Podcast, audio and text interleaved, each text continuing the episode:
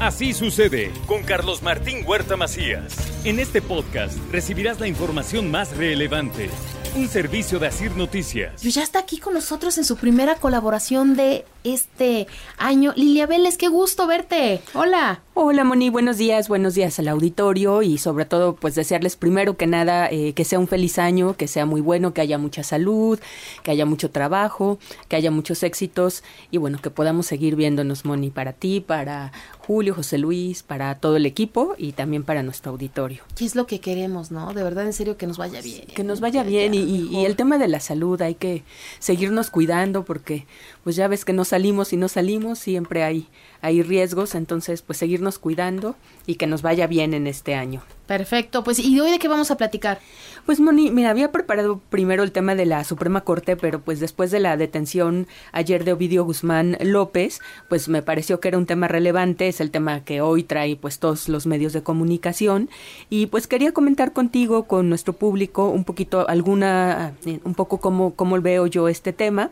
Hay que decir que esta detención se da 1176 días después del famoso Culiacanazo, te acordarás Moni, este ocurrido el 7 de octubre de 2019 cuando fue detenido Ovidio Guzmán y después liberado por órdenes del presidente López Obrador al considerar que podría haber puesto en riesgo a la población allá en Culiacán. Eh, este hecho fue pues muy criticado eh, por mm, no solamente a nivel eh, interno sino también a nivel internacional, pues porque representaba la liberación de un capo que está considerado como uno de los herederos del cártel de Culiacán y que si bien los expertos dicen no es el principal líder porque consideran que el líder más importante es Archibaldo, su hermano Iván Archibaldo, quien, a quien incluso se le atribuye el haber negociado con el gobierno de la República la liberación de Ovidio. No obstante, pues sí es uno de los eh, representantes de este cártel de Culiacán, eh, que pues es un cártel que sigue siendo importante en el país, eh, Moni.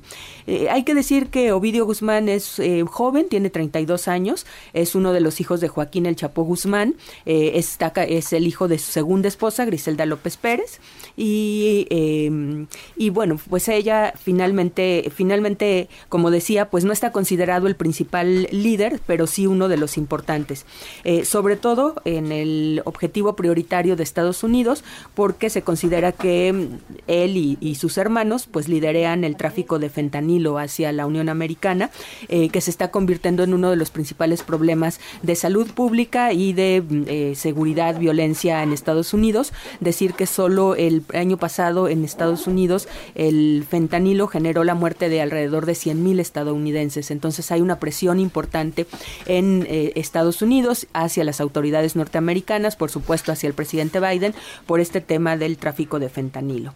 Ahora, hay que decir que algunos datos de su detención, a diferencia del operativo de 2019, este operativo está siendo calificado por los expertos como un operativo pues perfectamente planeado, por, un operativo estratégico. Eh, fue em, detenido en un poblado, en un poblado cercano a Culiacán, Jesús María, en donde se supone vive su madre. Entonces algunas de las notas han eh, pues planteado la idea de que él estaba visitando a su madre.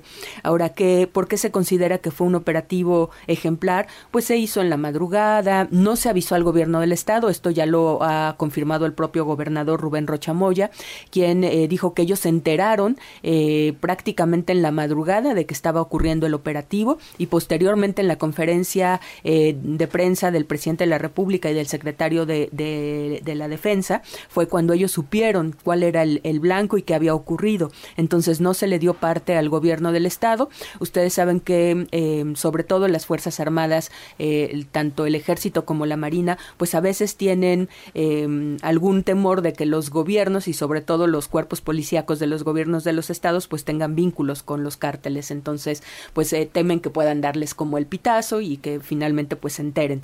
Y fue un operativo que en ese sentido pues fue muy cuidado.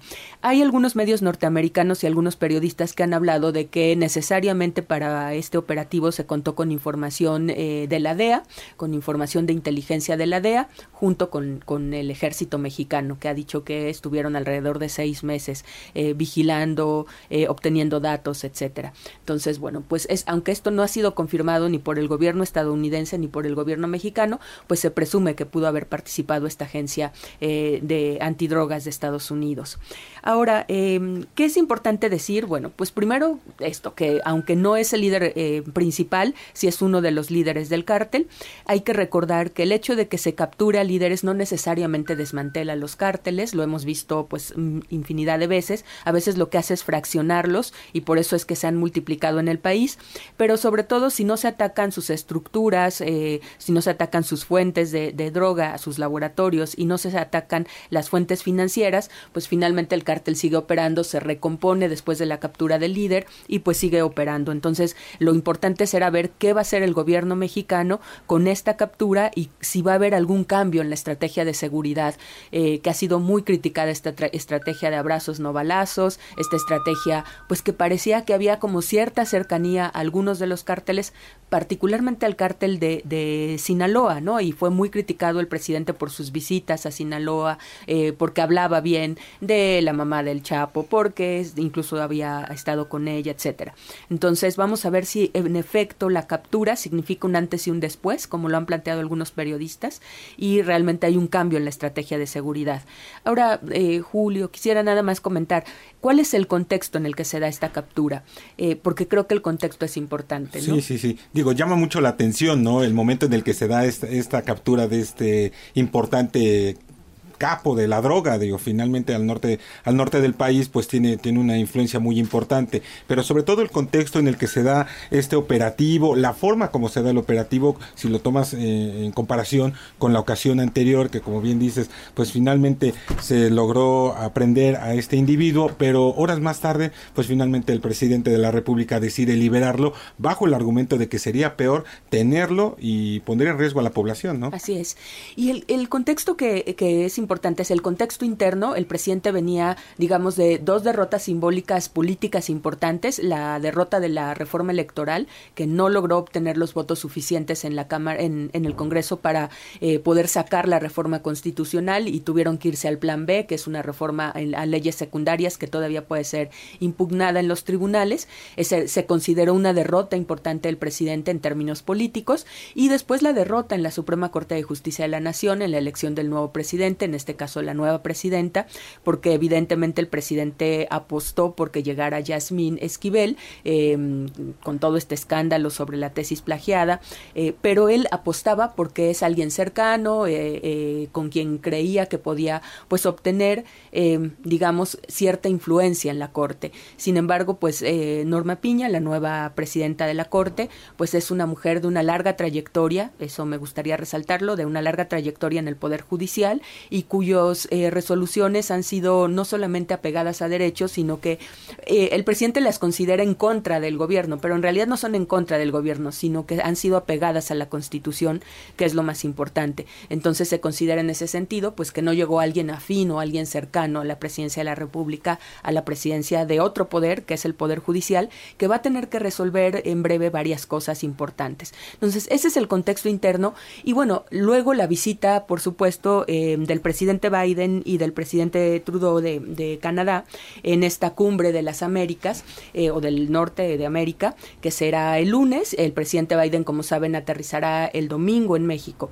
Em, pero, bueno, había una agenda muy fuerte de presión por el tema de la migración y, en segundo lugar, por el tema del narcotráfico y particularmente por el, eh, precisamente por el fentanilo. Entonces, eh, pues se considera que es oportuno, porque finalmente es como una suerte de guiño a al presidente Biden. Eh, sabemos que ha habido presión, eh, aunque no, no es oficial que se diga, pero pues extraoficialmente los medios han manejado, sobre todo los medios norteamericanos, mucha presión del gobierno estadounidense hacia el presidente mexicano por los temas tanto migratorios como de, de seguridad. Entonces, pues eh, inmediatamente vimos ya una respuesta del gobierno estadounidense cuando había dicho que no aterrizaría en el AIFA, en el, en el aeropuerto Felipe Ángeles, y cambió su decisión, pues se, se lee como un guiño, un agradecimiento, un eh, gesto de, oye, pues qué bueno que aprendiste Ovidio y pues eh, vamos a darte a ti la palmadita y vamos a aterrizar en el AIFA, a pesar de que había dicho que no. Vamos a ver qué ocurre en la cumbre, porque pues las posiciones en Estados Unidos están siendo duras contra el gobierno mexicano y el presidente Biden tiene esa presión, ¿no? Y hay temas pendientes, ¿no? El tema eléctrico, el propio tema de migración, que ayer hubo decisiones en Estados Unidos del presidente Biden al respecto, en fin.